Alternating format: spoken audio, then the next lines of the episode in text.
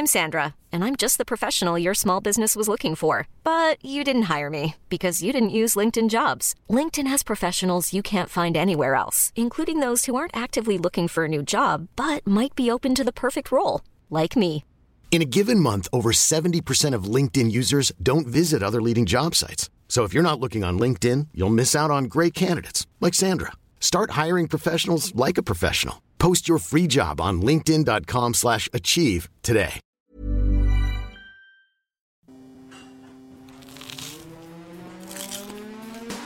Das ist gekochter Schinken, das ist Teewurst, das ist Erdbeerkäse. Bio ist für mich Abfall. Kau, kau, kau und schluck. So schlecht schmeckt es doch gar Du nicht. denkst, es wäre aufschlicht. Gatsch, da kommt die Soße richtig raus. Kau, kau, kau und schluck. Kau und Schluck. Guten Morgen da draußen. Hallo zusammen. Also zumindest ist es hier morgen. Es ist, lass mal auf die Uhr schauen. 20 nach 10. Ich habe schon Alkohol getrunken heute Morgen. Es tut mir wirklich echt leid, aber ich musste was probieren, weil es übers Wochenende gezogen hat. Und heute Morgen habe ich es abgeseit und drei Zutaten zusammen in einen Shaker gefüllt, das geschüttelt, dann auf Nugget-Eis wieder abgeseit, so eine Erdbeere draufgesteckt und schon war der Strawberry Negroni Chacarato fertig mit Mozzarella-Infusion. Hallo Dennis. Direkt rein. Guten Morgen, Paul. Hi. Ja, schön. Vielleicht darfst du nachher noch was probieren mit Alkohol. Ui. Hast du zweimal am Morgen Alkohol probiert? Ja, ich habe gespuckt schon, aber es war sehr, es war sehr lecker. Also, der Podcast heißt Kau und Schluck. Ich finde, schlucken sollte man schon und nicht ausspucken. Das geht auch am Morgen. Ja, 9 Daydrinking nein, um 9 Uhr kann man montags mal machen, wenn die Woche startet. Ja, ich, ich, muss, ich muss Gas geben. Ich habe heute vollen Tag. Ja, wie ich Gas immer geben. halt, ne? Paul Sieverle, super busy. Das ist Montag. So ist es. So ist das halt, ne? Ja. Selbst und ständig. Ja. Ich beschwere mich nicht. Nee, du warst ja auch in London letzte Ich Woche, beschwere Paul. mich gar nicht. Ja. Ich war in London, ja. bist ja wieder äh, hart am Rumreisen. Mhm, Kannst du darüber mal ein bisschen was erzählen? Ich habe noch nichts gehört. Mich würde es super interessieren, was, was da so passiert ist in LO. Das war schön. LND, Abkürzung. Ja, ich war eingeladen. Habe ich das schon erzählt? Ja, mir schon, aber unseren Zuhörern Ach so. noch nicht. Ich durfte mit äh, dem Vertrieb Brown Forman, liebe Grüße. Ähm, Brown Forman ist ein Spirituosenvertrieb, das sind eigentlich Amis. Die vertreiben weltweit zum Beispiel unter anderem Jack Daniels. Den Whisky, jeder kennt ihn. Äh, ich glaube, Platz, lass mich mal kurz überlegen. Also an, es gibt ja so, so Topseller-Listen von meistverkaufteste Brands der Welt. Platz 1 ist ne, Soju aus Korea. Und ich glaube, Jack Daniels ist Platz 19.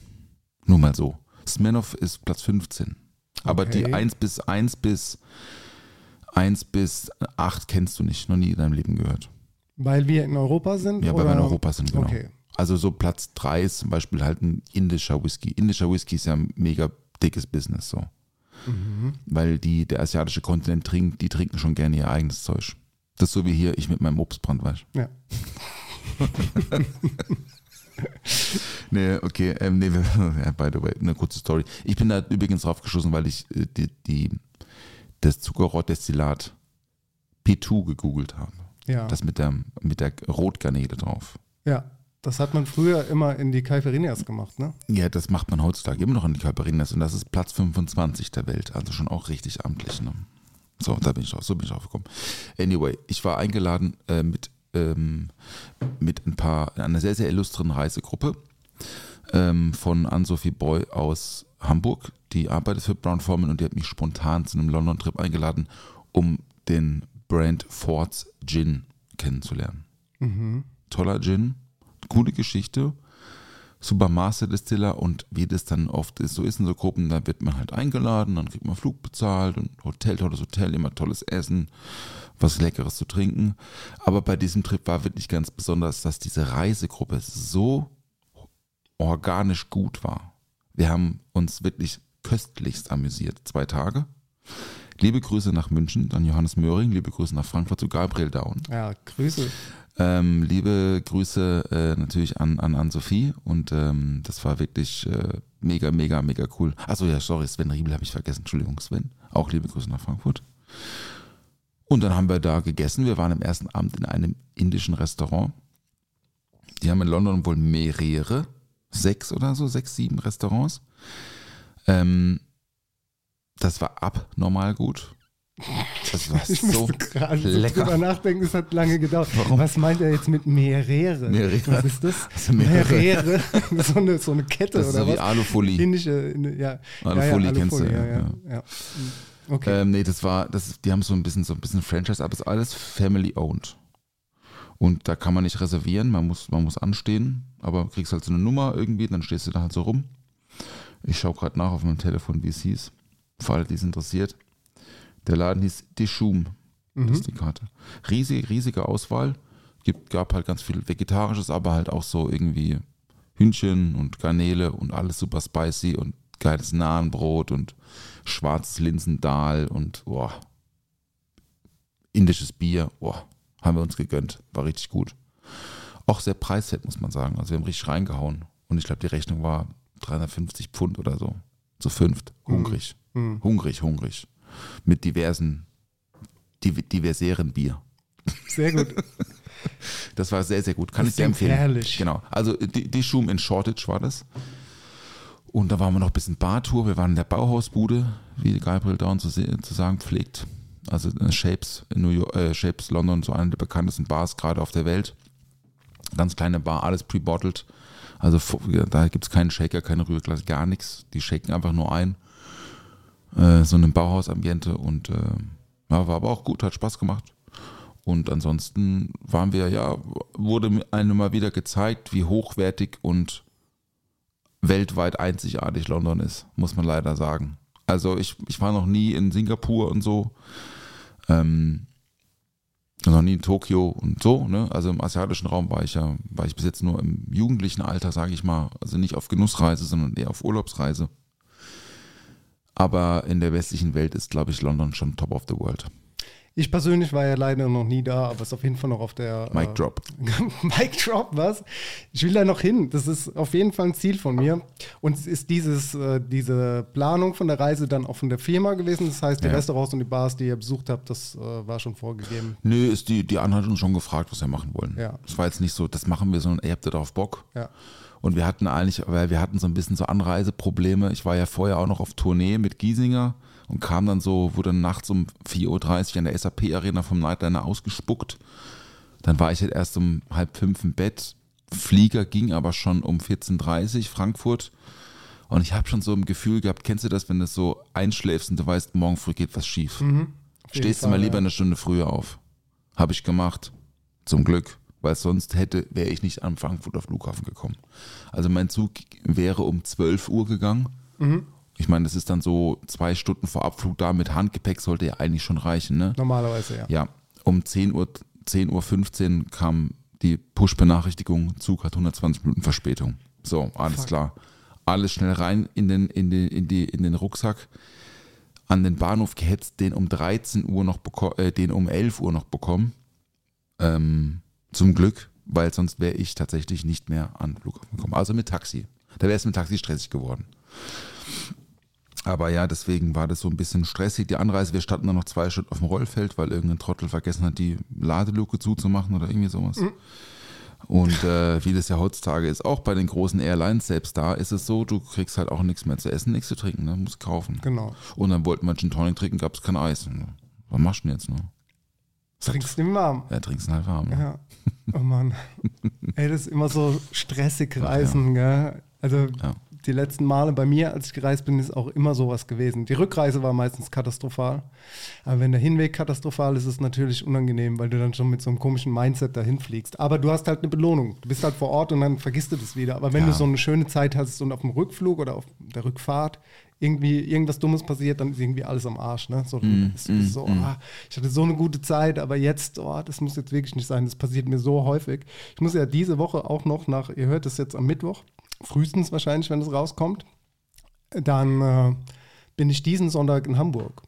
Bin ja äh, im Arc-Restaurant bei den Jungs. Äh, Stimmt, ja. die ein Pop-up in der Klinkerbar cool, machen. super cool. Genau, und dann machen wir so ein Vorhandsdinner, 10 Gänge, 120 Euro. Falls noch was frei ist, ihr könnt mal auf der Website gucken, arcrestaurant.de oder auf Instagram arcrestaurant. Das sind alle Informationen. Vielleicht habt ihr Glück und es ist noch ein Plätzchen frei. Ich würde mich freuen, euch zu sehen. Falls leider nichts mehr frei sein sollte, sehen wir uns äh, sehr wahrscheinlich Ende September in Mannheim beim Kau und Schluck Pop-Up, hoffe ich, liebe Freundinnen und Freunde.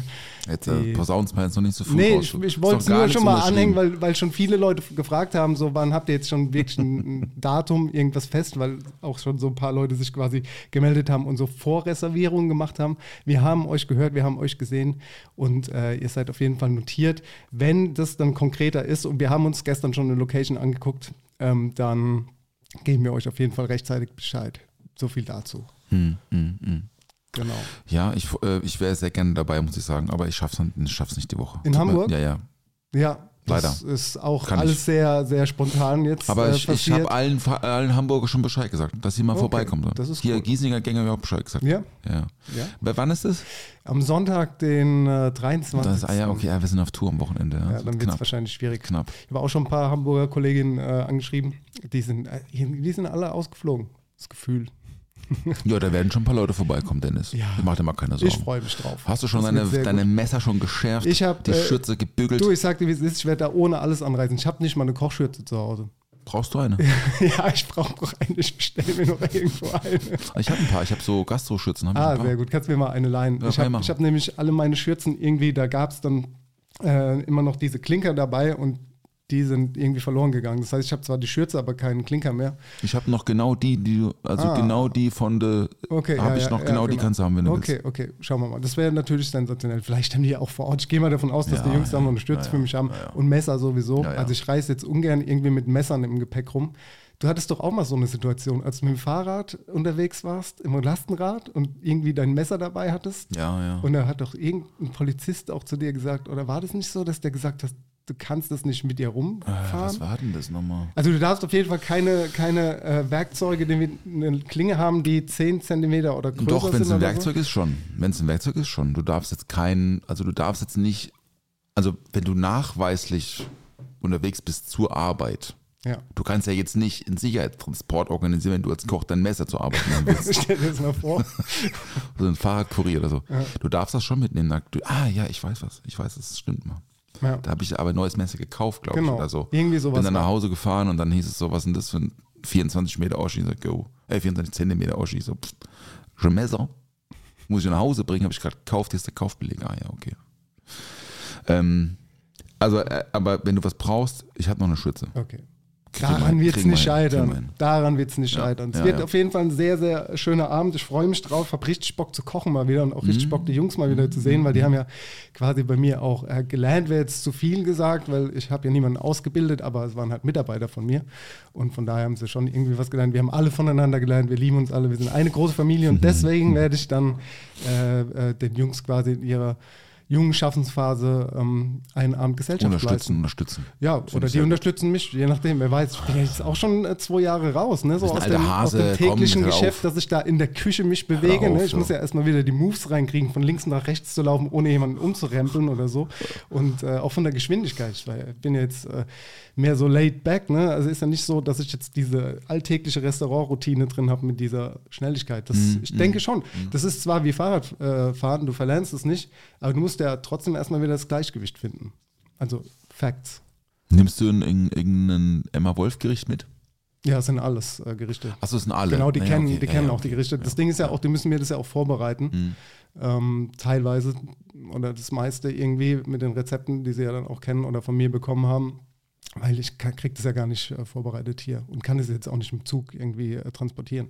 Im Zug vorbereiten. Im Zug vorbereiten, genau. Kann ich mal bitte ins Board bistro? Ich hätte da, hätte jetzt fünf Stunden Zeit, würde jetzt mal ein bisschen mies am Ja, Blatt das wäre noch cool. Und ja, Das wäre doch cool. mal ein Pop-up mit Bordbistro. Wäre auch geil. Boah, das wäre gut, Dennis. Lass mal, Pop-up im ein, lass mal ein. ICE mieten. ne? Einfach mal richtige Pop-ups machen. Nicht nur in irgendeinem Raum, sondern einfach mal so, ja, keine Ahnung. Das wäre natürlich, mal- das wäre mal sehr, cool. sehr Ey, wenn die Deutsche Orten. Bahn, ey, wenn ihr zuhört, so, ladet uns mal ein, wir machen mal Pop-up bei euch. ja. Ich bin, du weißt ja, ich mag das Wort Pop-up ja nicht. ja, aber hast du ein besseres Wort dafür? Nee. Ja, siehst du? Ich finde es irgendwie gar nicht so Ich schlimm. weiß, du findest das gar nicht so schlimm, ne? Nee, nee, Ja. gar nicht. Ich weiß nicht, ich finde, das ist halt leider so ein bisschen inflationär geworden. Ja, also man, das ist jetzt, ich will ja jetzt auch gar niemand hier irgendwie ähm, ähm, das Wort miese machen. So, ich weiß auch gar nicht, woher das Wort kommt, ob es jetzt, also ob es in dem Zusammenhang zuerst in der Gastronomie benutzt wurde oder vielleicht auch erst im, sag ich mal, im Tankstellenbusiness oder vielleicht im Rad, Radladenbusiness oder im, äh, ganz blöd gesagt, im Schuhladenbusiness. Vielleicht ist es ja auch gar kein Gastro-Ding und die Gastroleute haben sich einfach nur gedacht, oh, das ist ja super, Pop-Up, das ist ja gut, dann mach ich auch mal, ne? Statt ein Pop-Up-T-Shirt-Shop mal jetzt Pop-Up-Restaurant. Sehr gut möglich. Ne? Ja. Das kann ja sein. Aber das, das, genau, das stört mich halt dran. Das ist halt so, weißt du, so, macht halt so, macht halt so LVMH, also Louis Vuitton-Gruppe, macht halt so Pop-Up in Paris mit, mit Louis Vuitton und Hashtag äh, äh, Kiff äh, Shoes. So, ja, okay. Das ist halt dann nicht mehr so, ist nicht mehr so klein und fein. Sondern es ist so, ey, wir machen jetzt auf Urban. Ja, wir sind jetzt ja, so Street, ja, so, verstehst du? Und wenn halt MVMH kommt und sagt, hier, komm, wir machen Pop-Up in Paris, dann kostet das halt 6 Das hat Millionen nichts Euro. mehr mit Urban zu tun, wenn die so anfangen Pop-Ups nichts. zu machen, hier die Louis nichts. Vuittons und so weiter und so fort. Nee, klar. Nee, es, äh, ja, es ist auf jeden Fall, was jetzt halt nach Corona irgendwie modern geworden ist. Wer weiß, ob es jetzt eine temporäre Sache ist, wie ein Pop halt, äh, Pop-up halt auch, oder ob es sich irgendwann wieder so ja, in Richtung normale Restaurants bewegt. Size up oder so. Ja. Size up. Size up. Scale up. naja. Ähm, noch kurz zu London noch eine Empfehlung. Dann, dann, dann habe ich nämlich abgeschlossen. Ich habe noch die Empfehlung ähm, in Clapham, Stadtteil von London, so im Sü südlich, südliches Ende, gibt es ein Sternrestaurant, da waren wir am zweiten Tag zum Workshop eingeladen. Trinity. Das habe ich gesehen bei Instagram. Und bei der dir. Typ, der Chef, seit 17 Jahren macht er das jetzt. Ich glaube, der hat seit 10 Jahren Stern, also 11 Jahren. Also ein Stern. Der, was, der war, hat sich Zeit genommen für uns. Wir hatten das so, wir waren zwölf Leute dann an dem großen Workshop, da wurde ein bisschen Brainstorm und ein paar Ideen und dann gab es was Leckeres zu essen, so shared-mäßig und so. Und ähm, der war, hat uns, kam dann hoch und hat uns so erklärt, was jetzt alle machen, was es jetzt zu essen gibt und so. Und der war super, super gut drauf und hat uns, ähm, hat uns hat auch selber angerichtet. Also unten war à la carte Geschäft, ein Stern und oben war so ein Workshop-Raum mit so offenem Fireplace und so. Und dort gab es zum Nachtisch was ganz Besonderes. Und zwar kannte ich vorher nicht, du kennst es bestimmt, ein Trifle. Ja, habe ich schon mal gehört. Ne? Also so aber noch nie selbst zubereitet. Also es hieß Upstairs Trifle. Ja. So hieß das auf dem Menü. Ich habe gerade mal nachgeschaut. Und es war, also, es war ein, ich würde sagen, ein Teller, der war so 20 Zentimeter, 22 Zentimeter, so tief. Und ganz unten waren rote Früchte drin. Und zwar rote Früchte einmal in frisch, rote Früchte einmal in, ich würde sagen, so Püree-mäßig, also so marmeladenmäßig, weißt du, was ich meine? Ja. Also, ich sag mal, flüssiger und dann noch in Crunch-Form. Dazu gab es ein bisschen, gab noch was Grünes dabei. Es war irgendwie so ein grünes Gel noch. Aber die Sache ist, man hat das nicht gesehen, weil obendrauf kam dann, kam dann so Crunchies, also so Kekse, würde ich schätzen. Einfach so ein Biscuit-Keks vielleicht, aber jetzt nicht weich, sondern schon mit Textur. Und darauf kam dann so eine Art kennt, du kennst ja bestimmt Fla aus Holland. Also Vanillesoße, aber so ein bisschen dickflüssiger. Ja. Kein Pudding, Ja. Sondern dickflüssige Vanillesoße. Und da oben drauf kam dann Cream, also aufgeschlagene Sahne. Sahne, mit so a- auch aromatisierte Vanille, safe, weil da waren so Pigmente auch drin. Und darauf kam dann noch so ein blauer Crunch und das waren gefriergetrocknete, was hat er gesagt? Veilchenblüten. Mhm. Und das zusammen war das beste Dessert meines Lebens. Das war so ein Löffeldessert. Boah, das war so gut. Ich, Ja, ich, ich hab Klingt gesagt, erstmal von den, von den Aromen sehr simpel, ne? klingt sehr simpel, aber es war halt auch so optisch toll, weil du hattest halt gelb, du hattest rot, du hattest blau, du hattest Ja. weiß, du hattest Ja. grün. Und es war einfach so, ach, es war einfach so cremisch.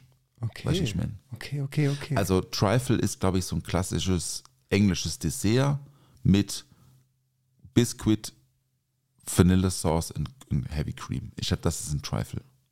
Vielleicht noch ein bisschen Frucht dazu. Aber der hat halt so sehr modern interpretiert. Und ich sagte, der Teller war 22 Zentimeter ganz bewusst, weil ich habe ihn dann, also es gab vier Teller für zwölf Personen. Ich habe ihn leer gemacht.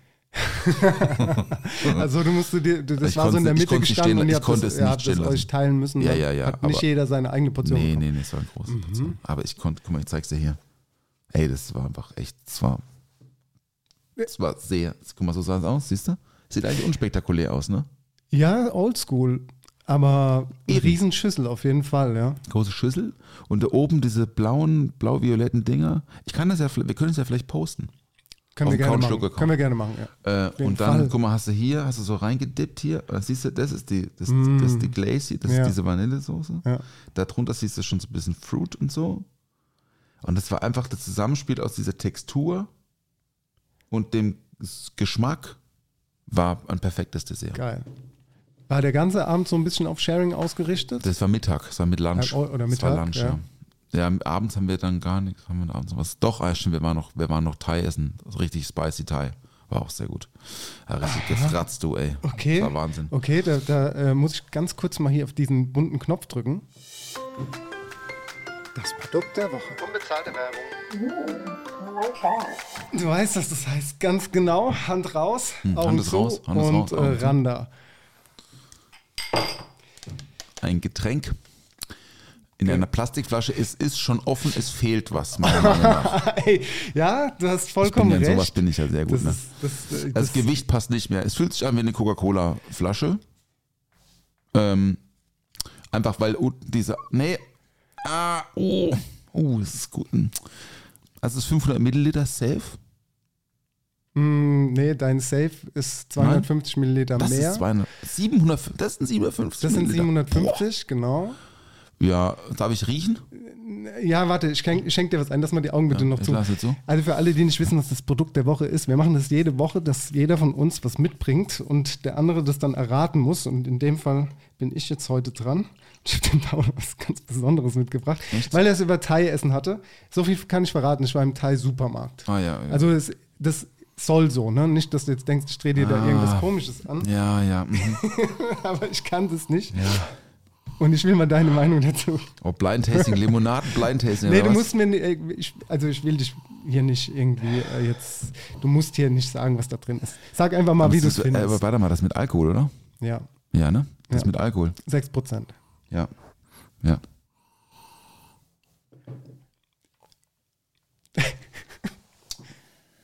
Bin ganz aufgeregt.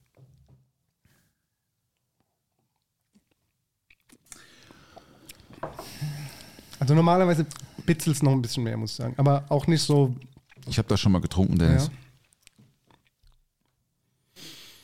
Jetzt verwirrt mich die 750 Milliliter Flasche, verwirrt mich jetzt, wenn ich ehrlich bin. Weil es hat, also pass auf, es hat Textur. Das ist nicht klar. da hast du recht. Richtig? Ja. So. Das ist nicht klar. Es hat eine ganz stringente, äh, ich sage immer Käsefußnote, das ist Reis. Ja, du mach, die, mach die Augen auf, du hast recht. Das äh, Ganze nennt sich Kuxundang Ja. Das ist ein Reisgetränk. Reisgetränk. Ja, guck genau. mal, milchig. Ja, Gar nicht so schlecht, ne? Milchig, trüb und Sparkling. Also so ein bisschen, Sparkling, jetzt ja. ist nicht mehr Sparkling. Ähm, naja, ist aus Korean Style Unfiltered Alcoholic Beverage. Ja, ja, ja, ja. Ja. Korean, ja. Also deswegen, ich war, war ja vorhin bei Platz 1 ist Soju. Ja. Soju hat 24% ist eine Reisdestillat, Spirituose. Schmeckt genauso. Und findest du es gut? Ich mag das ja. Du nicht so, ne? Naja, ich frage mich halt so, soll das so sein Ja. oder wird es irgendwie noch weiterverarbeitet? Nee. Mixt man das? Genau so. Und, und wo, also würde ich mir das jetzt abends so gönnen? Nein. Ich habe es mir geholt, wollte es einfach mal probieren, habe es probiert und nein. Also ich würde es jetzt nicht so trinken wahrscheinlich. Ich weiß nicht, Mm. blei- Eiswürfel rein, macht es das besser? Bisschen Kokosmilch dazu, Eiswürfel, um es ein bisschen so noch cremiger zu machen. Wäre jetzt so meine Idee, wie, ich es probieren würde. Also ich muss sagen, als der Schluckpart in dieser Konstellation hier, ähm, ich habe es schon sehr oft probiert, solche Produkte irgendwie für mich zu verwenden. Ja. Schon sehr oft. Weil es einfach eine Bandbreite gibt, die ja für den europäischen äh, Standard äh, Getränkekonsument ja sehr abstrakt ist. Also das ist ja etwas, ein Geschmack, den kennen wir ja nicht hier. Ne? Es ist aber tatsächlich super schwer, sowas finde ich stilecht und so stilecht zu, zu verarbeiten. Also in, auf einen europäischen Geschmack zu bringen. Weil du hast immer diese ganz leichte, und das ist ja auch das Problem mit Sake, was ganz viele mit Sake haben, ne? Immer diese leichte Käsefuß-artige Aromatik. Wenn es dann auch noch Sparkling ist und dann auch noch irgendwie ähm, milchig, dann hört es halt auf. Weil du, du guckst dir die, mein, also wenn man jetzt die Flasche sich so anschaut, denkt man auch so, ja, schön ist es nicht. Absolut, also wirklich nicht. Aber ich Sein finde, das, Preis das wird sieht es nicht für mich gewinnen. nicht aus wie 750 Milliliter. Es sieht aus wie 500 Milliliter. Das ist Ja. krass. Das ist ganz gestaucht, die Flasche.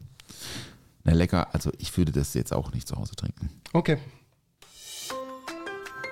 Das Produkt der Woche. Unbezahlte Werbung. Ich frage mich aber schon, warum das, also ungefiltert, ja.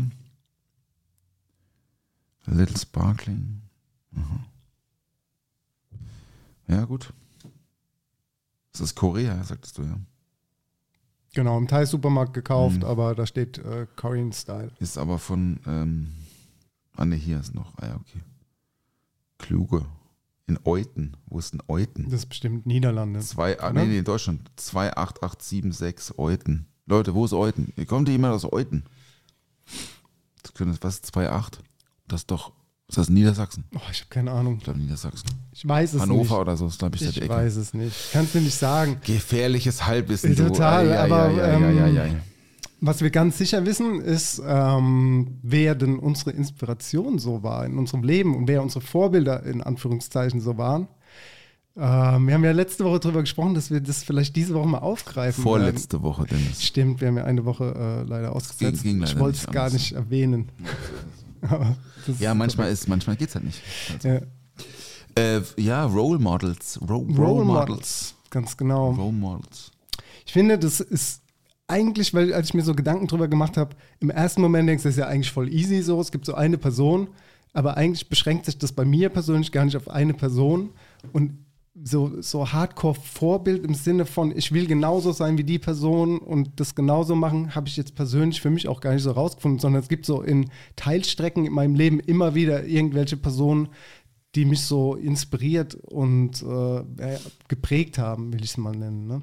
Das hat so in der Kindheit angefangen und dann im älteren Alter ist es so, dass es dann auch gar nicht mehr so ist, dass man so Fanboy-mäßig zu einer Person aufschaut, sondern eher so diese Art und Weise, wie so eine Person wirkt, inspirierend findet. Weißt du, was ich meine? Aber redest du jetzt nur vom, von deinem ähm, beruflichen Werdegang oder von deinem Privatleben? Äh, sowohl als auch. Ja. Ja. So als, mit kindlichen Augen siehst du das ja ganz anders ähm, als Erwachsener.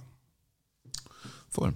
Also beziehungsweise Voll. ich persönlich, ich kann nur für mich reden. Es gibt natürlich auch erwachsene Menschen, die immer noch total äh, nervös werden, wenn sie jetzt Leute sehen, für die sie irgendwie äh, ja, eine Faszination empfinden. Hattest du in deiner Jugend einen Sportler, den du ganz, ganz besonders fandest?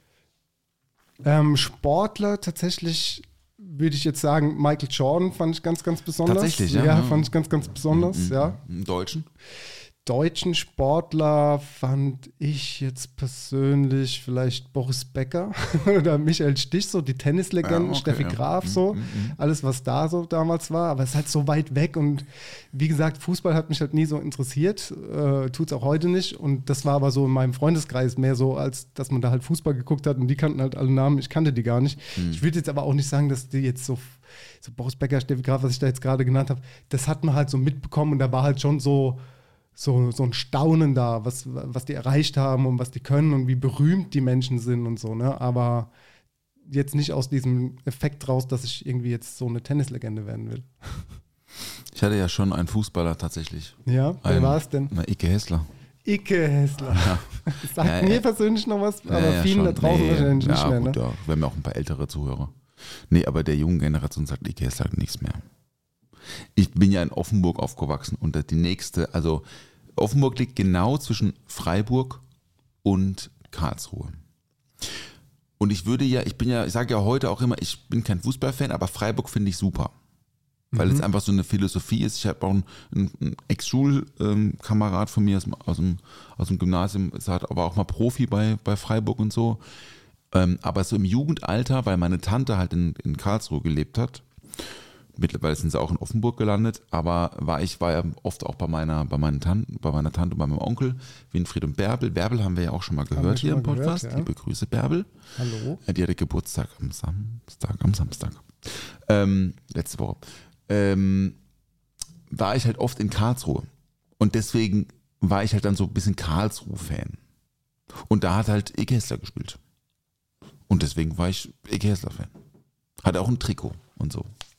Aber jetzt nicht, aber das hat jetzt auch nicht ins Jugendalter, ins ältere Jugendalter hat sich jetzt auch nicht übertragen oder so. Aber nur so, weil so Sportidole sind ja so die eigentlich so die ersten, so ich, ich kenne jetzt nicht so viele 15-Jährige, die sagen, ey, mein Papa ist mein Vorbild, so, weißt du? Ja. Das ist ja schon, sowas kommt ja mit dem Alter erst. Das kann ich heutzutage, kann ich das schon sagen, dass meine Eltern Vorbilder waren, sind, auch Klar. immer noch, ne? Absolut, ja. Äh, weil man es aber mit, natürlich mit anderen Augen betrachtet, jetzt vor allem auch als, als Vater und so, ist natürlich das nochmal noch mal krasser geworden bei mir.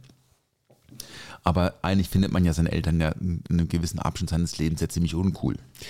Ja, meistens so äh, zu der Pubertätszeit Ja, wird es ja. schwierig, klar, das wird natürlich. ja heute schon, geht es ja schon viel früher los. Ne? Ja. Damals war das, da war es mit, man beginnt halt mit zwölf los, oder? Also kurzen Zeitraum, jetzt ist er ja schon mit, schon mit neun oder so, keine Ahnung. Aber das, äh, das, ne, das, wie du meintest, ne, diese unterschiedlichen Phasen im Leben, deswegen fragte ich auch, beruflich oder so generell, ich glaube, da ist so diese, dieser Sportler schon so der, der erste gewesen bei mir. Okay, bei mir war es eher so Musik, ne? dass eher so Menschen aus der Popkultur für mich so eine Faszination ausgelöst haben. So diese Faszination vom Berufsbild kam erst spät halt. Zu der Zeit, sage ich mal, wo man sich dann auch damit beschäftigt hat, was man denn mal werden will, wenn man den Beruf einschlägt als Koch. So in dem Fall. Ähm, aber dazu komme ich dann später. Das ist auch ein bisschen schwierig, hier jetzt reinzukommen, weil das alles so vermischt ist, ne? Weil da hat man so aus der Kindheit Erinnerungen, aber dennoch sind dann Leute da, die, die jetzt eher so eine Rolle spielen. Und bei mir, und ich muss jetzt eine Person halt hier reinwerfen, die total kritisch ist heutzutage, beziehungsweise wir hatten es da auch schon mal drüber. Und zwar ist es aber eine Person, die äh, auch nicht mehr lebt und dessen Konzert ich mir jetzt äh, dieses Wochenende nochmal bei YouTube komplett angeguckt habe, weil ich auf diesem Konzert beigewohnt habe. Nicht auf dem Konzert, aber zu der Jahreszeit und äh, halt in Deutschland, in Ludwigshafen. Und zwar war diese Person Michael Jackson. Ne? Das ist äh, ganz, ganz kompliziert, aber für mich als Kind damals hat der halt voll die Faszination auf mich ausgewirkt. Nicht, dass ich so sein wollte wie er, sondern weil der einfach so mysteriös war. Es gab keinen Menschen auf der Welt, der irgendwie so äh, war, gefühlt. Also so diese, dieses Aussehen, die Stimme, dieses Tanzen, diese ganzen Moves, ist total, total äh, seltsam, das zu beschreiben, was, was, das, was diese Person ausgelöst hat. Und heutzutage ist das natürlich ein ganz anderes Thema. Ne? Aber das kann man halt nicht äh, ändern, dass das so war damals. Dass ich das gut fand. Ja, du kennst ja meine Einstellung zu dem Thema. Total, total. Ich bin, ich bin da voll bei dir. Aber was, was soll ich machen? Ne? Es ist Nee, halt, es war halt so zu der alles gut, Zeit. ne? Was soll ich da machen? So, das Nee, ist halt du, so, du warst ja wahrscheinlich auch noch ein paar Jährchen jünger, ne? Hey, natürlich, da Wann war ich zehn das? Jahre. Wann war das denn? Das war 1993, das Konzert. Hm. Das war, 93, hat er in Ludwigshafen gespielt. hat er in Ludwigshafen Hm, gespielt. verrückt. Völlig verrückt. Und das war die Welttournee von Dangerous zu der Zeit. Ne? Mhm. Das war so diese, diese Zeit, wo der die Hits rausgeballert hat am fließenden. Also da war halt so das Mysterium Michael Jackson ganz, ganz groß. Und das, ich will ihn nicht als Vorbild nennen, sondern das war eine Person, die was mit mir gemacht hat als Kind, dass ich nicht begreifen konnte, dass ein Mensch irgendwie so groß und äh, so eine Auswirkung auf die ganze Welt hat. Und im Sinne von Vorbild, weil äh, kein Vorbild, dass ich so, aussehen wollte, tanzen konnte oder was auch immer wie er, sondern einfach so die Frage, wie kann man so sein, dass man so groß ist, Hm. so anders als alle anderen. Ah ja, okay. Ja, ich meine, zum Thema Musik kommen wir ja später vielleicht auch nochmal. Ja. Wenn wir sagen, ich meine, hast du drei Songs von, von, von Vorbildern auch aufgeschrieben? Ich habe, ähm, guck, wir, wir, scrollen mal weiter zum nächsten Person, die auch tot ist, weil das einfach zu kritisch ist, vielleicht für dich auch. Ich merke, du, hast- Nee. du hast da auch nicht so, Nee, nicht so Bock drauf. nein, äh, überhaupt nicht. Ich, ich habe mich da schon mal reden. zu geäußert. Genau, Äh, ich, bei Ja. mir läuft kein Michael Jackson mehr in meinen Ja. gastronomischen Betrieben. Ja.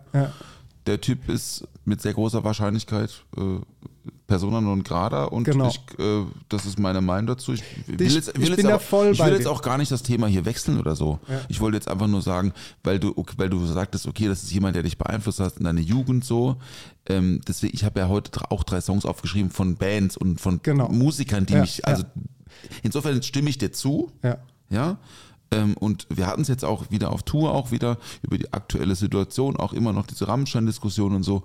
Und das ist ja schon, schon krass. So Leute sind, also es gibt so viele Kreative, die, die Jahrzehnte am Start sind. Und irgendwie, und man, von ein paar weiß man, dass sie halt irgendwie Mist gebaut haben, von ein paar weiß man es aber auch nicht von der, von der Mehrzahl weiß man es natürlich nicht, ne?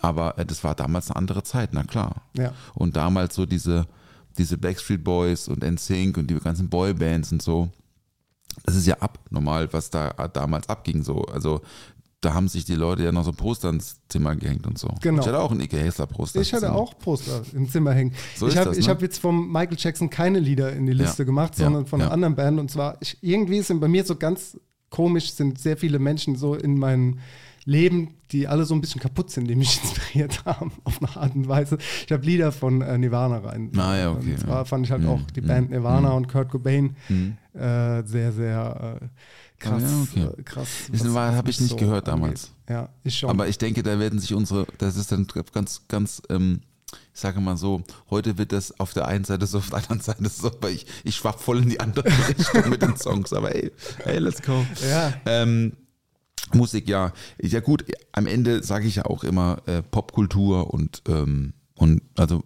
Gastronomie ist ja auch Popkultur in einer gewissen Art und Weise. Ne? Folgt auch Trends und es gibt Trendsetter und so weiter. Insofern würde ich da jetzt mal kurz drauf eingehen, weil ähm, natürlich gibt es, ich, ich, mein Alkoholtrinken ist ja erst erlaubt ab 18 Jahren. Das ist ja erstmal so. Das heißt, man hat so in seine gastronomischen Vorbilder, glaube ich, auch mit dem Thema Genuss und so, die findet man erst, wenn man erwachsen ist. Exakt. Also im Erwachsenenalter, sage Ja. ich jetzt mal. Ne?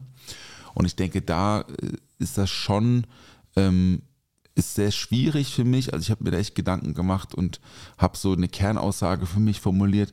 Ich habe eigentlich keine gastronomischen Vorbilder, was Menschen angeht. Aber ich habe die gastronomischen Vorbilder, was Orte angeht. Mhm. Es Das ist gibt, gut. gibt ganz viele Plätze, Gastronomien, natürlich auch Momente, die für mich sehr prägend waren. Ähm, es gibt auch einen, es gibt auch eine Persönlichkeit, die mich sehr geprägt hat, aber weil sie in, in, der, in dieser einen Zeit halt irgendwie sehr präsent war, auch in der deutschen Bar-Szene, sage ich jetzt mal, äh, das Mario Kappes. Mhm. Mario Kappes war ganz lange ähm, der Barchef aus, im Le Lion. Das ist eine ganz bekannte Bar in Hamburg. Ähm, das Le Lion wird äh, geführt seit 15 Jahren, 16 Jahren würde ich jetzt schätzen, von Jörg Meyer. Jörg Meyer ist äh, Gastronom aus, aus ähm, Hamburg und der hat eben eine Bar ähm, 2008 oder 2007 muss das gewesen sein. Ich, vielleicht liege ich aber auch falsch. Entschuldige, wenn ich da jetzt was, was äh, mich vertue. Ähm, eine Bar aufgemacht, die eine Klingel hatte. Ne? Also die, die, kein, die eine Zugangsbeschränkung hatte. Ne? Das, heute würde man sagen, Speak Easy. Damals hat er halt gesagt so, ich möchte, dass nur die richtigen Leute hier in, diese, in diesen Kosmos eintreten dürfen. Und ähm, Ne, war, war damals auch schon sehr, sehr aktiv, auch irgendwie hat gebloggt. Damals hat man noch gebloggt, ne? also er bloggt auch immer noch, also er schreibt Texte, ähm, hat, macht aber auch Twitter und so, also der ist so schon sehr, sehr aktiv immer gewesen, ist auch sehr kommunikativ, kommuniziert auch zum Beispiel, was ich auch interessant finde, also, also er kommuniziert seine Umsätze zum Beispiel, auch ganz, off, ganz offiziell und auf Social Media. Guck mal, so viel habe ich dieses Jahr mit denen den Drink verdient, was auch Wahnsinn ist, muss man sagen, was er da auch an Geld durch diesen Laden durchdrückt äh, oder sein Team viel mehr. Aber Mario war eben lange äh, dort ähm, Barchef und bei Mario habe ich wirklich, wenn wir, diese Bar ist sehr klassisch gehalten, also es gibt sehr, sehr, also, ähm, die orientieren sich immer ganz stark an Klassikern oder holen alte Klassiker wieder und machen die halt so mit einem klassischen Approach, aber interpretieren sie neu. Ja, aber ähm, äh, und äh, Jim Basil Smash ist so dieser eine ganz bekannte Drink aus dieser Bar, den fast jeder, glaube ich, kennt, der sich mit Essen und Trinken auseinandersetzt. Aber ich habe gelernt zu trinken bei zwei Leuten. Einer davon ist Mario Kappes. Und der beste Drink bei Mario Kappes war immer für mich, war der Old Cuban. Äh, ein Cocktail aus Rum, Minze, frische Limette, Läuterzucker, Angostura Bitters und Champagner. Und das sind prägende Erlebnisse für, für mich gewesen. Old Cubans bei Mario Kappes am Tresen trinken. Das ist so ein Vorbild, wo ich sage, der, den, ich, wir sind gut befreundet und ähm, äh, wir tauschen uns auch aus und mittlerweile ist er bei einem Vertrieb bei der Firma Borco. Wir machen Veranstaltungen zusammen. Er kommt auch zur Mitarbeiterschulung mal nach Mannheim. Ähm, er ist aus dem Bar-Business raus, er ist halt im Vertrieb tätig, ähm, aber auch weil er ne, Papa ist und das einfach auch dann irgendwann nicht mehr ging. Aber sehr prägender Mensch für mich und ich glaube auch sehr prägender Bartender für ganz viele meiner Generation in der deutschen Barszene, weil er omnipräsent war und natürlich, natürlich auch in einem Laden gearbeitet hat, der international. Es gibt nur sehr wenige deutsche Bars, die international Renommee genießen. Diese Bar gehört dazu, gehörte dazu. Tut sie nicht mehr. Also zumindest nicht mehr auf dem Papier. Das ist gut, dass du das so ein bisschen aufströselst und sagst, okay, jetzt keine Person an sich, sondern auch Orte und, und äh, Situationen. Und ich persönlich, ähm, für mich muss sagen, dass jetzt, wenn es um Menschen geht und auf den Beruf bezogen, habe ich ja auch relativ spät erst gewusst, was ein Sternrestaurant ist. Ne? Als ich meine Lehre angefangen habe, wusste ich nicht, was ein Michelin-Stern ist. Und ich war auch noch nie in einem Sternrestaurant oder in so einem gehobenen Gourmet-Restaurant essen bis dato. Auch selbst als ich Lehre angefangen habe. Ich glaube, ich war das erste Mal mit 19 oder 20 in einem Sternrestaurant essen. Und dann auch nur, weil ich mich irgendwann dafür interessiert habe. In, in meiner Ausbildungszeit, selbst da habe ich mich nicht wirklich dafür interessiert, beziehungsweise ich war immer so ein bisschen ähm, neidisch auf Personen, die in guten Betrieben gelernt haben, die mit Lebensmitteln arbeiten durften, die es bei uns nicht gab. Und wir hatten immer so Schulungen in meinem Ausbildungsbetrieb, da sind wir dann irgendwo hingeschickt worden durften dann mit diesen Lebensmitteln arbeiten, sprich irgendwie Krustentiere oder Kaviar oder mal mit Wild oder so. Das gab es halt bei uns nicht in der Ausbildung, beziehungsweise halt nicht auf dem Preisniveau oder in der Frische. Und dadurch sind wir halt nochmal äh, auf Schulung geschickt worden. Und bei mir in der Klasse auf der Berufsschule waren auch immer Menschen, die waren dann halt aus Sterne-Restaurants und die kannten das halt alles schon und konnten damit umgehen. Und ich fand, das fand ich immer super inspirierend. Aber so die erste Person, dessen Buch hatte ich halt auch damals auf, äh, als ich in der Berufsschule war, im Blogabschnitt äh, immer dabei gehabt. Und das war Anthony Bourdain. Bourdain. Ähm, oh, super Typ. Ja, also weiß man ja auch nicht, hat sich ja, äh, Achtung, Triggerwarnung, hat sich ja auch selbst das Leben genommen. Deswegen ja, auch schon ja. wieder ein kaputter Typ in meiner, äh, meiner Timeline. Ähm, was da war, weiß man ja bis dato auch nicht. Ne? So, ja, ähm, safe. Gebe von ich, daher, gebe ich dir recht. Geb ich dir äh, recht. Äh, Aber du? im ersten Moment Klar, Krasser Typ. Genau. Und der, dessen Buch so, äh, Geständnisse eines Küchenchefs, ist ja auch so eine Inspiration, warum ich jetzt irgendwie so mein Leben mal so ein bisschen niederschreibe, was meine Erfahrungen sind.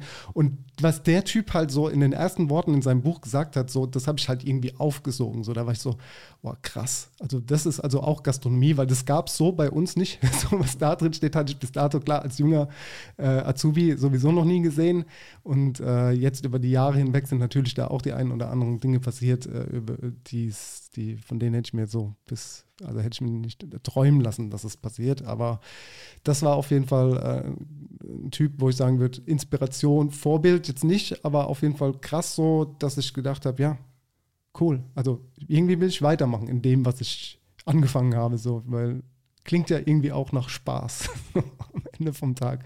So durch wie die Leute sind, so äh, witzig klang das für mich auch so. Andere Leute schlagen so die Hände über dem Kopf zusammen und sagen, ey, das ist doch jetzt kein Vorbild, was der da gemacht hat, sondern naja, aber wenn du halt, wenn du das halt inspirierend findest, äh, und da bin ich nicht der Einzige, dann kann auch so jemand Vorbild sein auf eine Art und Weise. Und äh, in dem Sinne war es halt so, Anthony Baudin auch international, klar, äh, den habe ich ja auch nie persönlich getroffen oder äh, irgendwo gesehen, sondern es war halt einfach so dieser Mensch, der, der hat so ein Buch und dann kam auf, äh, auf verschiedenen Fernsehsendern ganz viele, ja, so Reise, äh, was war das hier? Doch, Reisedokumentation mit ihm. Ja, No Reservations ja, und so hieß ja. das. Und ja, bei Netflix gab es, oder gibt es, glaube ich, auch noch, bin ich mir jetzt nicht hundertprozentig ja, sicher. Also nach seinem Tod auf jeden Fall ist er wieder aufgetaucht. Ja, ist ja. genau. Es war mal, es war glaube ich nicht immer da, aber ja. jetzt ist es da. Und es gibt so eine Doku, die will ich unbedingt noch sehen, aber die gibt es irgendwie nicht. Ich habe jetzt auch geguckt, ähm, weil ich mhm. mir die vorher noch anschauen wollte, aber die gibt es glaube ich nur in Amerika zu streamen oder so, nicht hier. Ja, und wenn wir auf ähm, Köchinnen und Köche irgendwie zurückschauen bei mir, was mich inspiriert hat, nachdem ich dann wusste, was Sterne-Gastronomie ist, waren es natürlich irgendwie alle Sterneköche so gesehen für mich so. Jeder, der einen Stern hatte, war für mich so, wow, voll der Gott so, der, der kann ja voll gut kochen, der muss ja auch voll reich sein, wenn der einen Stern hat, dann ist der berühmt und voll geil. also so denkst du ja, wenn du keine Ahnung hast. Zumindest ich habe das getan. Und dann kam es irgendwann mal zum Moment, dass irgendwie bei uns eine Küchenparty war und äh, mein damaliger Küchenchef Jens Fischer war im Ketscherhof, war das damals noch. Der war damals Zuschef bei Sven Elverfeld, bevor er in den Ketscherhof gekommen ist. und ähm, war quasi noch der Chef von Jan Hartwig. Da war Jan Hartwig noch äh, Postenchef zu der Zeit damals und ist da oder Junior-Sous-Chef oder so im Restaurant Aqua, drei Sterne. Ne? Und äh, als dann Jens Fischer in Catcher hochgekommen ist, ist zu der Zeitpunkt Jan Hartwig dann äh, der Sous-Chef von Sven Elverfeld geworden. Und jedenfalls hatte halt der äh, Jens Fischer ganz viele Connections durch den Sven Elverfeld und so. Wir hatten dann eine Küchenparty, da kam dann äh, Sven Elverfeld, drei Sterne, Nils Henkel, damals noch drei Sterne und Juan Amador, drei Sterne. Kamen dann mit ihren Teams zu uns in die Küche und ich hatte die damals ja auch nur irgendwie durch irgendwelche äh, ja, Restaurantführer gekannt oder mal durch, durch Internetpräsenz, aber auch noch nie persönlich gesehen gehabt. Und das war für mich auch so ein Highlight, dass dann so die vier, drei, äh, ja, waren drei, drei Sterne-Köche zu uns in unsere Küche kommen und wir mit denen zusammen kochen dürfen und du, die sind dann da neben dir und das war für mich auf jeden Fall schon ein prägender, geiler Moment, weil die in dem Sinne ja schon dann auch, wie schon gesagt, ein Vorbild oder eine Inspiration waren. Ob es jetzt ein Ein-Sterne-Koch war oder drei Sterne-Köche, aber drei Sterne waren dann halt nochmal so, oh, das, also, das schaffst du ja nie im Leben, so, so gut zu werden wie die Menschen. Und dann triffst du die halt so und darfst dann mit den für dich war oder für mich waren ja schon so die Mitarbeiter voll die, voll die Götter so, weil die wussten, wie das funktioniert, wie so eine Drei-Sterne-Küche funktioniert. Hatte ich ja keine Ahnung davon. Ich habe ja einen Stern gekocht. Und das ist ja dann nochmal ein riesengroßer Unterschied in der Drei-Sterne-Küche mhm. zu kochen als in der Ein-Sterne-Küche. Obwohl, da können wir auch nochmal irgendwie getrennt äh, drauf das, eingehen. Das hätte ich jetzt aber auch nochmal gefragt, was in der Unterschied. Ja, aber nicht heute. Ja, nicht heute, heute, genau. Ja. Naja, und, okay. äh, und dann habe ich äh, dort halt, ähm, Juan Amador hatte da halt zum Beispiel die äh, Caro Baum dabei und die Katja Baum und so. Die hatten in Mannheim das ähm, Mesa. Das war damals das Restaurant, bevor Amador sein Drei-Sterne-Restaurant dort hatte. Äh, an der Schildkrötfabrik hinten ja, ja. in Neckarau. Mhm. Äh, ja, jedenfalls war ich da so in diesem Wandel und habe gesagt, ja, ich will noch mal was anderes irgendwie lernen, weil davor war ich mal da bei äh, Oats Lois essen, bei Sergio Hammond und bei René Rezepi im Noma und die hatten mich auch schon so krass dazu gebracht, dass ich unbedingt noch mal in der Drei-Sterne-Küche kochen will und der Amador war für mich schon so äh, von den Deutschen so der, derjenige, wo ich gesagt habe, oh, ey, der ist, äh, der ist verrückt, der ist krass, da will ich unbedingt mal kochen und da hat sich das halt so angeboten, da in Mannheim war und mhm. ich ja hierher, mhm. also von hier mhm. komme. Ich habe zwar in Deidesheim zu der Zeit gearbeitet. Ähm, und dann haben die gesagt, ey, wir, wir suchen noch Leute. Hast du mal Bock, irgendwie vorbeizukommen? Und dann bin ich dann da halt hin nach Mannheim und habe mein Vorstellungsgespräch gehabt. Und er hat mich Amador einfach mal eine Stunde dort stehen lassen. so. Der hatte halt Termine, ne? Also du, ich hatte zwar auch einen Termin zum Vorstellungsgespräch, aber er hatte halt noch einen anderen Termin. Und dann stehst du da halt so eine Stunde, wie so bestellt und nicht abgeholt. So. Und das, das war dann so erstmal so Never Meet Your Idols mäßig, der Moment, weil du gedacht hast, ja, also geil, du kann, kommst da jetzt hin und, und bist dann im Gespräch mit dem, aber da erstmal eine Stunde stehen zu müssen, war halt dann schon so ein richtiger Downer. Ne? Mhm. Aber äh, naja, ist ja dann alles noch gut geworden. Ich habe ja dann da angefangen, bin ja dann irgendwann Küchenchef geworden und äh, naja, der Rest ist äh, History, würde ich sagen. Oder bald nachzulesen in deinem Buch. Ja, genau. So. Ich bin dran, ich bin dran. Okay. Ja, ähm, noch eine kurze Anekdote zu Anthony Bourdain. Sein Rezept für Kater. Sag mir's. Äh, Aspirin. Coca-Cola. Sagt immer Coca-Cola. Smoke a joint and eat spicy citron food. Stimmt, das habe ich schon mal gehört. Ja, das mal gehört ne? Hast du mal ausprobiert? Funktioniert Ja, bis auf den Joint, ja. Okay. Funktioniert. ja. Auf den Joint, der ist also spicy, also ja, das tatsächlich funktioniert bei mir sehr gut. Mhm. Also wenn ich dann so mal einen Kader habe oder so, dann baller ich mir morgens, mache ich mir irgendwie ein Rührei mit so mit vier Thai-Chilis rein oder so, dann ist gut. Krass. Ja, geht. Okay.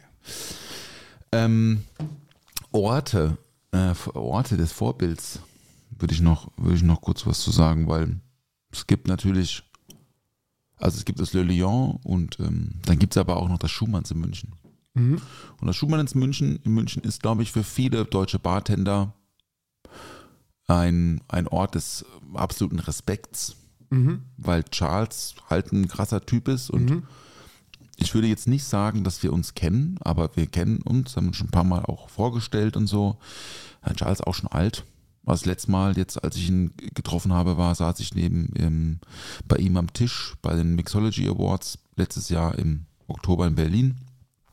Ist jetzt oft mit den Schumanns-Leuten da, war ja schon ein paar Mal bei den Awards auch dabei. Ähm, und äh, ich kenne aber kennengelernt habe ich ihn tatsächlich bei, bei sich in der Küche.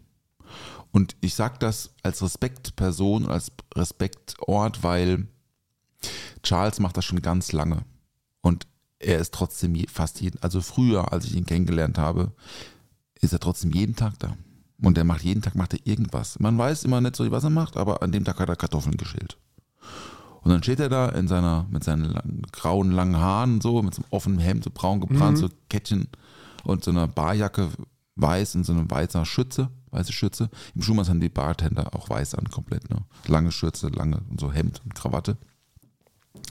Schon, schon sehr klassische Bar natürlich, ne? Ähm, aber dann steht er da und dann stellt er halt so Kartoffeln und dann sagt er so, ah, äh, oh, bist du? Und, so, hm, und dann kneift er einen immer so in die Wange. So, oh, ganz gut. Ja. Und so habe ich dann Charles kennengelernt. Das erste Mal. Das war vor äh, neun Jahren, acht, neun Jahren, zehn, vielleicht auch schon zehn Jahre. In München bei, bei ihm in der Küche und seitdem gehe ich da gerne hin. Äh, natürlich ist der Laden so ein bisschen auch It-Laden in, also was heißt It-Laden? Also da gehen halt immer Fußballer hin von FC Bayern und so und dann Schriftsteller und, und halt Till Schweiger und das ist schon da so, ne, sitzt neben, sitzt, sitzt neben Lauterbach am Tresen, trinkst, er sein Bier und trinkt auch ein Bier. Alles schon passiert. Davon muss man sich ein bisschen lösen. Der Laden, da gehen halt, also jetzt sage ich mal, berühmte Leute auch gerne hin. Aber was der Charles halt macht, ist halt konsequent. Und das ist das, was ich so respektiere an ihm, dass er halt, das, der zieht halt so sein Ding durch. Und ja, der ist, das ist der erste Gastronom am Platz, irgendwie, wenn es um diese gastronomische Leistung geht, eines Tagesbetriebs mit Kaffee, Essen, gute Getränke, Wein, Hospitality, Design und so und, mhm. lange, und, und ja. das lange Dasein. Aber er zeigt halt auch immer wieder, dass er halt auch immer noch jung geblieben ist. Und das finde ich toll. Also er hat oben im ersten Stock das Fleur de Mal, abgetrennte Bar, hat nur im Winter offen, weil im Sommer halt ist halt zu heiß da oben. Mit einem, einem, einem Tresen, also der Tresen ist eigentlich nur ein Tisch. Und ich, ich würde schätzen, er ist zwölf Meter lang. So roundabout. Mhm. Zwölf Meter Tisch gibt nur Stühle und du sitzt, musst dich halt einfach dazusetzen. Da kann, kannst auch keinen Platz dazwischen lassen, da wirst du direkt, wirst direkt aufgerutscht, aufgerutscht so. Und da machen sie halt, das ist so sehr, sehr krass designy, roter Teppichboden, bisschen japanisch angehauchte Mixingstation und einfach tolle Drinks. Gibt immer noch fünf Drinks. Wenn du einen Tonic willst, kriegst du einen Gin Tonic Bier, geht es aus der Flasche und Champagner. Äh, und da waren schon auch ein paar äh, gute, gute Bekannte aus der Barszene, Bar, Barchefs da oben, Nuri jetzt zum Beispiel als letztes. Ähm, und einfach, einfach konsequent seit sehr, sehr langer Zeit präsent, immer noch präsent und Qualität eigentlich immer erste Stelle. Insofern ist das auch was, was mich immer wieder begeistert hat und wo ich sehr gerne, sehr gerne hingehe, wenn ich in München bin, auch in die Tagesbar, also vorne ähm, gehe ich sehr gerne hin. Und dann gibt es natürlich zum Thema Schumanns, gibt es in Offenburg noch das Schöllmanns. Auch so ein selbes Essensprinzip, Roastbeef mit Bratkartoffeln. Der Name steht einmal großfett drauf. Äh, Willi ist oft da. Es gibt gute Drinks, Aperitivo, große Terrasse, guten Kaffee. Frühstück gibt es auch, Croissant, Kuchen, Haus, alles hausgemacht. Und Schöllmanns auch einfach immer wieder ein guter Laden. Und da muss ich noch als zweite Barperson hervorheben, die mich äh, geprägt hat. Äh, das ist Jonas Stein. Jonas Stein war auch tatsächlich drei Jahre lang mein Mitarbeiter. Nach Offenburg war er drei Jahre bei mir. Hat die ersten drei Jahre vom Siefaller mitgemacht, äh, der halt schon ganz früh mal dieses Thema Obstbrand in Perfektion vor sich her getrieben hat. Insofern gibt es in Deutschland für mich eigentlich nur einen Bartender, der das besser kann als ich. Das ist Jonas. Nein, war ein Bescheiden. Nein, war ein Witz. Du weißt, was ich meine. Ja, einfach, einfach so diese, diese absolute ja. Treue zum Produkt. Ja. Lokal gedacht, dass da ist Jonas der, der eine in Deutschland. Natürlich mit Willi zusammen, weil Willi der Chef ist, aber der, die treibende Kraft war natürlich immer Jonas hinter diesen Kreationen. Mhm. Und danach, Hannes macht das auch gut, aber geht jetzt auch, glaube ich, aber Jonas war einfach, war, war, er war Pionier. Und dafür muss ich ihm einfach sagen, da zolle ich bis heute meinen Respekt. So. Aber du siehst alle Läden groß, ja. mit Essen, Tagesgeschäft und so. Mhm. Die, weil das ist ja die absolute Königsdisziplin, sage ich immer. Also Bar machen, ja, okay. Gin Tonic verkaufen, ja, okay. Restaurant Fine Dining zu machen, ja, okay. Aber mach's mal zusammen.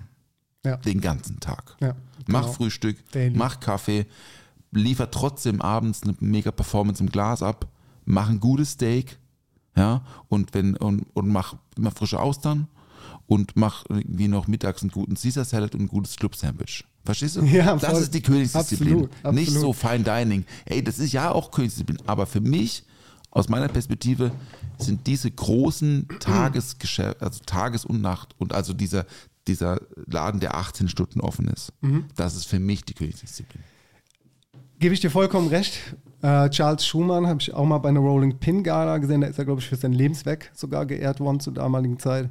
Und es gab eine Doku bei Prime über ihn. Ja, ja. Ich weiß nicht, ob es die immer noch Film, gibt. Film, oder ein ja. Film, ja, genau. Das sieht man auch so. Äh, Im O-Ton Leute, die auch über ihn reden und so.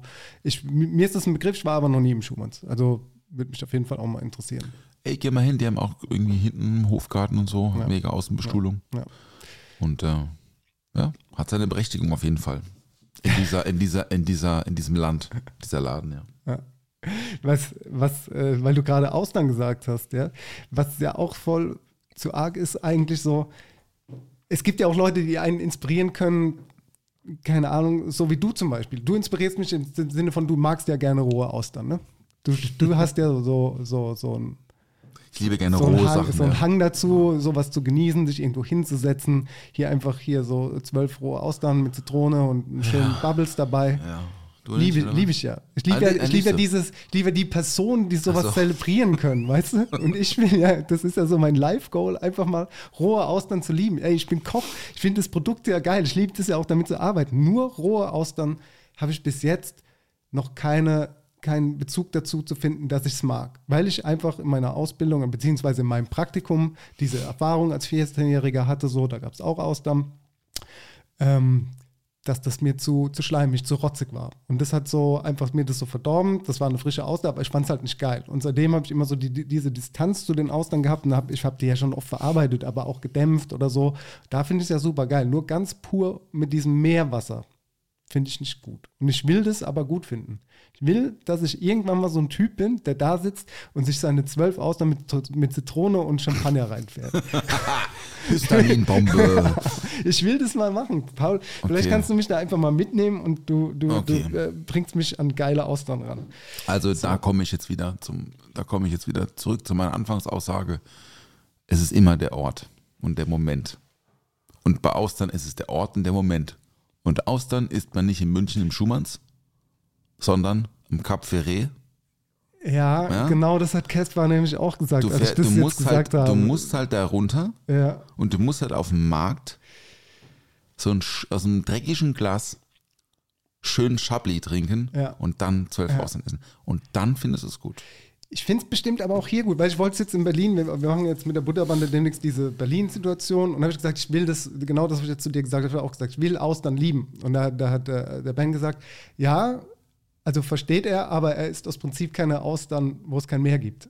Aber er wohnt mir gerne bei, so auf die Art. Aber wir haben ja bei Emma auch Austern verkauft. Wir hatten gute Cheddardeau und so weiter und so fort, eine gute Auswahl, immer frisch, ne? Ähm, ja, ich, ich muss das hier in Deutschland machen, Paul. Es tut mir leid. Also für mich hat ja auch Mannheim ist ja auch ein schöner Ort. Also ich habe da kein Problem damit. Solange die Menschen um mich rum gut sind, ist auch der Ort gut. Der, der, sowieso. Weißt du, wie ich meine? Sowieso, Dennis. Das steht außer Frage. Und deswegen will ich jetzt nicht warten, bis ich am Meer bin, Wir sondern. beide können gerne mal Austern essen. Komm, machen wir. Ja, sehr gut. Ich meine, das auch, auch wieder, muss ich sagen, meine Heimat, äh, Offenburg. Die Nähe zu Straßburg ist natürlich prädestiniert. Ne? Mhm. Also es gibt in Frankreich zwei große Fischmärkte, einer ist Paris, einer ist, einer ist Straßburg. Ja. Das ist Fakt. Ja. Deswegen kriegst du in Offenburg zum Beispiel beim Willi immer außerordentlich frische Austern. Wiederum in München ist halt ein Tag länger. Und diesen einen Tag, den sehe ich, den sehe ich auch nicht ein. Ich verstehe das total. Ich bin ja jetzt auch dieses Jahr wieder im Cap Ferret. Da freue ich mich schon sehr drauf. Wir sind auch diesmal im Winter da. Und ähm, da gibt es ein Restaurant, das ist halt Restaurant, das ist halt so eine Bude. Das ist halt so eine Strandbude mit so ein paar Tischen. Und dann holen die dir, also die werden zwischengelagert in so, in so äh, Tanks. Du kannst du oben reingucken, kannst du deine Aus aussuchen. Geil. Entschuldigung. Ich habe immer irgendwas im Hals. Ja, Ähm, ja, also, ja, das war jetzt mal so ein kleiner, Können kleiner, machen, kleiner Ausflug machen, da, da. Weil das ja auch inspirierend sein kann. Menschen, die, die, die, aber das ist, ist jetzt nicht mein persönliches ähm, Vorbild. Ja, ansonsten äh, gibt es bei dir so Vorbilder, die du, die du sonst hattest? In der, in, Ja, Mama und Papa halt. Ne? Mhm. Schon. Also, habe ich ja schon gesagt, im Nachhinein noch viel mehr. ja. Aber bei uns wurde immer frisch gekocht zu Hause. Äh, wir hatten immer tolle Urlaube. Ähm, also jetzt ein bisschen nie irgendwo hingeflogen. Wir haben einfach Campingurlaub gemacht. Das waren tolle Urlaube. Äh, meine Eltern haben mich zur Musik äh, äh, und zur Kunst irgendwie als Kind schon äh, gedrückt und ich war in der Jugendkunstschule und in der Musikschule schon mit fünf sechs und so, so musikalische Früherziehung. Also das hat mich schon in meinem weiteren Lebensweg natürlich stark geprägt. Insofern muss ich sagen, äh, immer Vorbild gewesen, mein Papa, weil er, äh, weil er handwerklich wahnsinnig gut war. Also sein, sein Papa, mein Opa, den ich aber nie kennengelernt habe, war Schreiner, Schreinermeister, Schreinerei gehabt. Das heißt, mein Papa konnte unheimlich gut mit Holz, kann er auch immer noch, habe ich von ihm gelernt. Äh, Bœuf Bourguignon Spätzle habe ich von meinem Vater gelernt. So, Fahrrad reparieren. Und von meiner Mutter auch, aber auch viel, ne? Auch viel so, das, das, wir haben immer Gäste zu Hause gehabt, es wurde sich immer gekümmert, es gab immer irgendwie eine leckere Limo, hausgemacht auf dem Tisch, Übernachtungsgäste immer da gehabt und so. Einfach immer so ein offener Haushalt gewesen für viele, für auch, das hört sich jetzt vielleicht in heutzutage ein bisschen komisch an, ne? aber auch irgendwie ne, für Geflüchtete und wir hatten mh, ja, wir hatten mal zwei, zwei Jungs au- aus, aus, aus Tschernobyl aufgenommen für den Sommer. Ähm, also, ne, die halt so mal andere, mal anderes, was anderes sehen durften mit so einer, ich weiß nicht, über was das lief, über eine Organisation, die haben halt vermittelt. Meine Mutter war ja 25 Jahre lang Vorstand im Frauenhaus. Also hat sich gekümmert um, um, um, um häusliche Gewalt an Frauen und hat da die, also, also einfach so gute Werte mitbekommen von zu Hause. Und das ist auch heute was, was mich immer wieder äh, erschreckt. Also wirklich, wo ich, wo ich jetzt dran verzweifle, dass die Jugend von heutzutage, so jetzt im Generellen gesprochen, einfach solche Werte vielleicht gar nicht mehr so. Also da ist halt dann so irgendwie Capital Bra und so ist halt das, das, das Role Model. Und damit habe ich schon massiv Probleme, merke ich. Ich bin aber auch da nicht wertend so. Ich merke einfach nur, dass mich das stört und ich mir, glaube ich, wünschen würde, dass viel mehr ähm, viel mehr äh, Jugendliche oder in dem prägenden Alter, in dem halt, ne, sage ich jetzt mal ab 10 oder so, oder ab 8 vielleicht auch schon bis halt so eine Grenze erreicht ist. Jetzt gar nicht das Erwachsenenalter, aber so eine gewisse Entwicklungsstufe einfach abgeschlossen ist, dass sie dort einfach von zu Hause aus andere Vorbilder ähm, ähm, ähm, ähm, vorgesetzt bekommen, weil die anderen machen es irgendwie, finde ich, nicht so gut. Weißt du, was ich meine? Ja, voll. Also da muss ich, und da bin ich jetzt natürlich, da werde ich jetzt vielleicht auch ein bisschen emotional, aber ja, ja, ich, wir sind beide Eltern halt, ne? Wir sind beide Papas und ich möchte halt, dass der, dass mein Sohn, also der Hugo, dass der halt auch solche Dinge schon ganz früh halt mitbekommt. Das ist einfach wichtig, dass es auch Feuerwehrfrauen gibt und nicht nur Männer Ja, und bin ich- bin ich ne, komplett und dass wir halt ja. Kinderbücher äh, kaufen mit mit schwarz und groß geschrieben Genau. drin und nicht nur White Trash Ja, irgendwie äh. Zeug und so. Das ist das fängt jetzt schon an. Natürlich. Und da müssen wir jetzt auch Vorbilder Machen- sein. Ne? machen wir ja machen wir ja auch. ne? Insofern, das ist, das habe ich von meinen Eltern tatsächlich einfach so. Und das ist schon ein großer Einfluss gewesen. Die Situation, ich habe am Wochenende auch diese STRGF-Doku gesehen. Ich weiß nicht, ob du den Ausschnitt gesehen hast bei Instagram. Ich hab da die Doku hab. auch gesehen. Du hast die komplette Doku Ja, gesehen. Ach, krass. Ähm, ultra krass und und ähm, was ich da aber sagen will, ist, dass es auch in eine andere Richtung gehen kann, wenn du wo, aus einem wohlhabenden Elternhaus kommst und zu viel Kohle da ist und du vielleicht zu sehr, in, äh, auch schon zu früh in diese Richtung gedrückt wirst. geht überhaupt nicht ums mit, Geld. Mit, mit, nee, aber mit, Bei Werten, Mit, so, gar aber nicht. ich meine mit dieser Erziehung von, weil andere jetzt irgendwie ein Kapitel Bra oder so als Vorbild haben in der Jugend, aber dieser Typ, um den es jetzt geht, äh, der Theo hieß der, glaube ich, der mit seinen vier Freunden da in einem Sternrestaurant oder so in Hamburg da gesessen ist und gesagt hat, ja, er holt sich nur so ein bisschen Kaviar, um den Geschmack anzuteasern und den Rest kann man dann wegschmeißen, weil es sind ja eh nur Fischeier so. Das äh, hat, das hat äh, ganz, ganz großen Unmut in mir ausgelöst. Und da ist aber auch, was Ja. die Erziehung von, der, von den Eltern angeht, auch was schiefgelaufen, im Sinne von, dass der Typ halt auch einfach zu viel zu viel äh, Reichtum erlebt hat, dass er diesen, diesen Wert gar nicht kennt von, von Lebensmitteln oder von, naja, anderen Menschen, Ja, aber, wer, aber vermittelte Werte haben ja nichts mit Geld zu tun. Nee, also Capital Bra hat nichts mit Geld nein, zu tun. Nein, aber, aber es gibt ja so, es Oder gibt mit halt Bildungsstand. Leute, die, Hat mit es- Bildungsstand. Nee, hat, nee finde ich halt überhaupt nichts damit zu tun. Also Vielleicht, meiner Meinung vielleicht verstehen, wir, verstehen wir uns jetzt falsch, weil Capital Breitz vielleicht das falsche Beispiel ist, das, äh, das ich jetzt aufgegriffen habe von dir. Aber ich meine nur so, es gibt halt schon verschiedene Bildungsschichten und verschiedene äh, ja, Erziehungsarten von Menschen. Wie er kommt aus einem reichen Mhm, Elternhaus Und, und ist trotzdem Arschloch. Und dann gibt es halt Leute, die haben halt, äh, keine Ahnung, nicht so viel Kohle und, und gehen dann halt Fastfood essen und hören halt die Mucke oder so und, Naja. und, und sind dann halt auch äh, verrückt. Also weißt du, wie ich meine? Also, Hey, ich meine, äh, ja, ich weiß schon, was du meinst, Dennis. Ja. hat es dann schon was mit einem Bildungsstand zu tun, wo es Ja. lang geht. Du, es ist, Leben. ein- es ist ein heikles Thema, so, also, also generell einfach sowieso Erziehung und, und Werte und so, das ist einfach, das, das ist ein Thema, das, da darf man ja auch nicht wertend sein, so, weil du kannst jetzt auch nicht, ne, du kannst jetzt auch nicht einer, einer alleinerziehenden Mutter äh, Vorwürfe machen, dass sie ihr Kind Fernsehen gucken lässt, wenn sie vier hat und arbeiten gehen muss. Also das ist, das ist halt so, ne.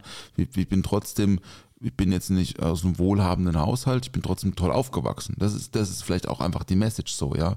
Man muss nicht, man muss nicht ähm, mit dem Privatjet nach Sylt fliegen, um Urlaub zu machen. Man kann auch mit dem Auto, mit dem Campingbus äh, äh, nach, nach in, die, in die Vogesen fahren und da mal ein Wochenende Camping. Das ist auch ein schöner Urlaub. Ja.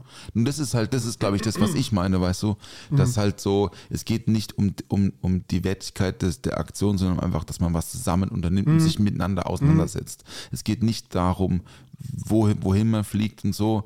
Es gibt genügend Beispiele, da ist das super gelaufen, es gibt genügend Beispiele, das ist nicht so gut gelaufen. Aber so das, was ich damit sagen will, ist, das Vorbild der Familie ist das, glaube ich, das, was, was heutzutage so ein bisschen verloren gegangen ist. Ja.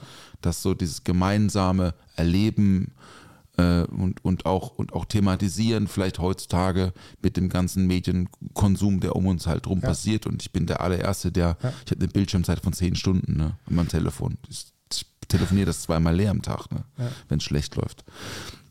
Bin ich ja an der vordersten Front mit dabei. Ich benutze sowas den ganzen Tag. Aber man muss trotzdem dann sagen, okay, aber zu Hause ist das halt nicht so.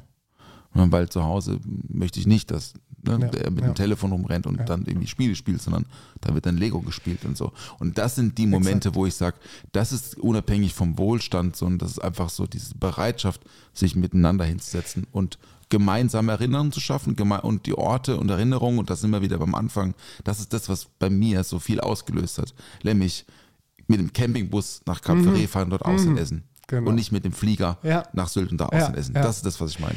Hast du sehr gut gesagt. Ich verstehe dich voll. Nein, ey, manchmal reden wir so ein bisschen aneinander vorbei. Manchmal natürlich auch ein paar Dinge, die, die, die, wo wir andere Einstellungen zu haben. Aber wir, also ich bin voll, voll und ganz bei dir. Und Ja, wir sind uns einig. wir Am sind Ende uns des einig. Tages sind wir uns immer einig, und Dennis. am Ende, am Ende vom Tages sind wir ja auch Vorbilder für unsere Kids. So. So, im besten wir, Jahr. Hoffentlich. wir als, hoffentlich. Äh, wir als kleiner Daddy-Podcast, wie einige von euch da draußen auch schon gesagt haben. ja, wir sind, wir sind, äh, also ich, mein, ja, mein Ziel ist es, auf definitiv Vorbild zu sein für, für meine, für Ja. mein Umfeld, Ja. äh, für meine Tochter, für meine Familie, wie auch immer. Ein guter Ja. Mensch zu sein. So, Paul. Hast du noch Fragen? Ja, ich, Michael? ich habe ich hab noch, äh, noch drei, drei schnelle Fragen. Die schnelle Runde bei Kau und Schluck. Äh, im, auf dem Konzert sitzen oder stehen? Sitzen. Picknick im Wald oder Fischbude am Strand? Fischbude am Strand. All you can eat oder all you can drink?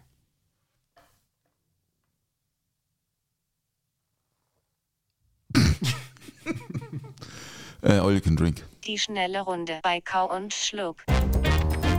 Boah, Einfach stark. all you can drink, all you can eat. Buffet oder was? Buffet, ja, genau. Du, habe ich das schon mal gemacht? All you can, ah, doch, habe ich schon mal gemacht.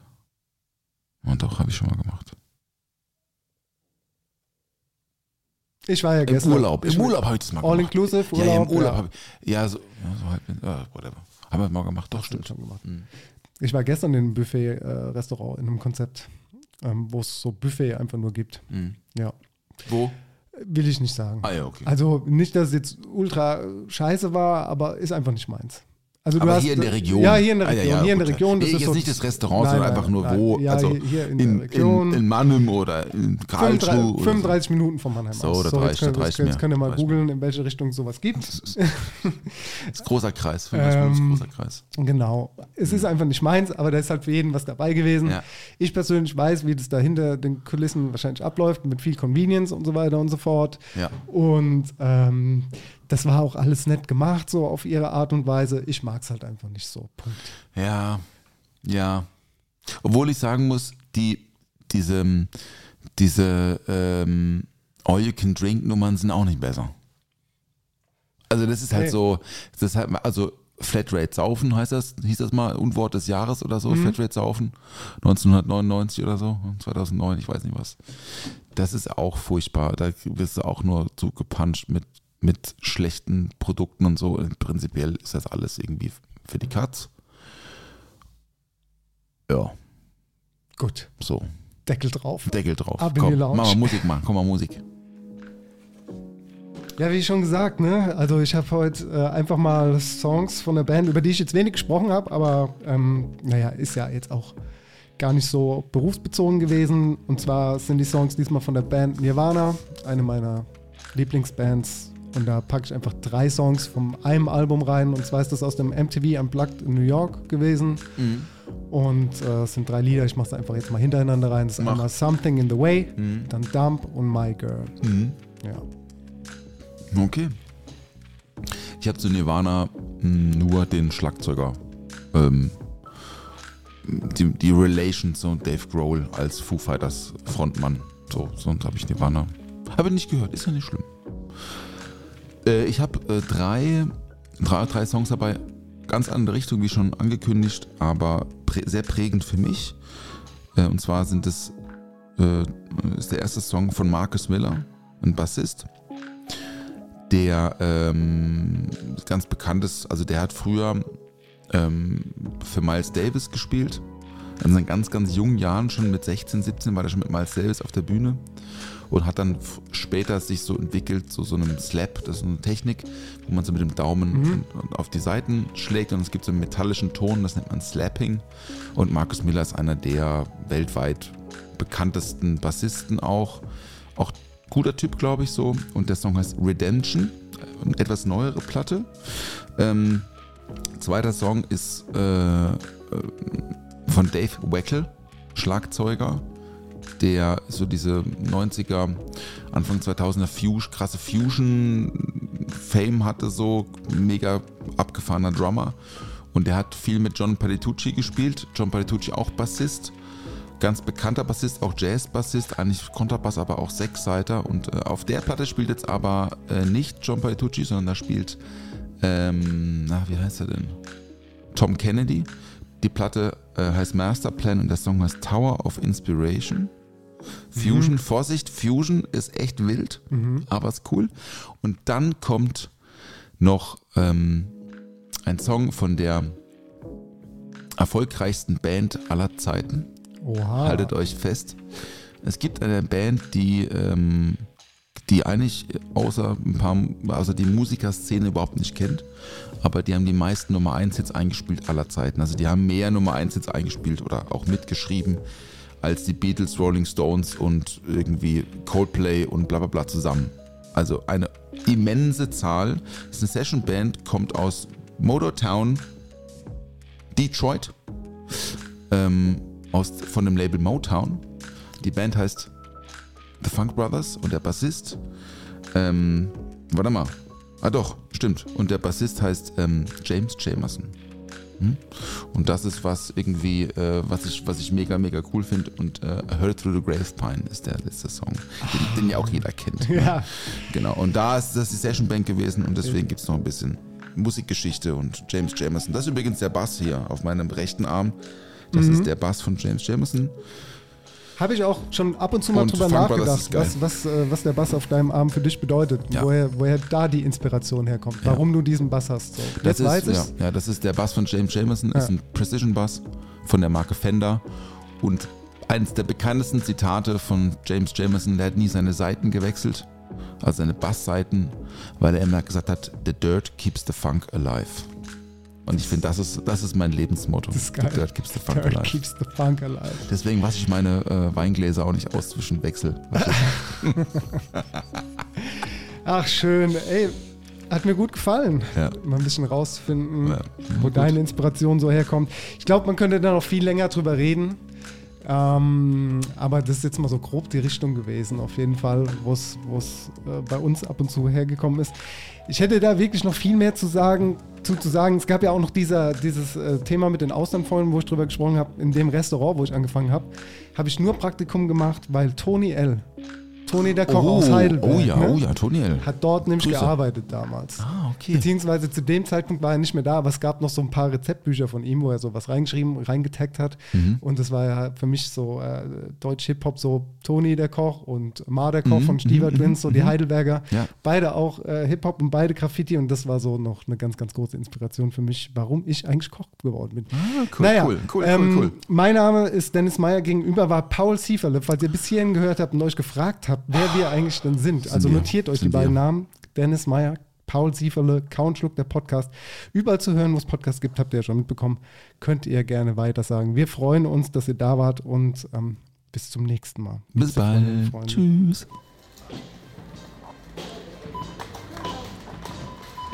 Der Tisch ist gedeckt. Oh, was gibt's denn Leckeres? Bierchen gibt's. Frühstück. Zwei, drei Brötchen, ein bisschen Schinken. Ohne Mampf kein Kampf. Karottenschaum, Zimtschnitt, mit Apfelperlen. Prost, Brot, Sahne, wäre ein Glas Champagner dabei. Ich hab Flavor, also kau und schluck.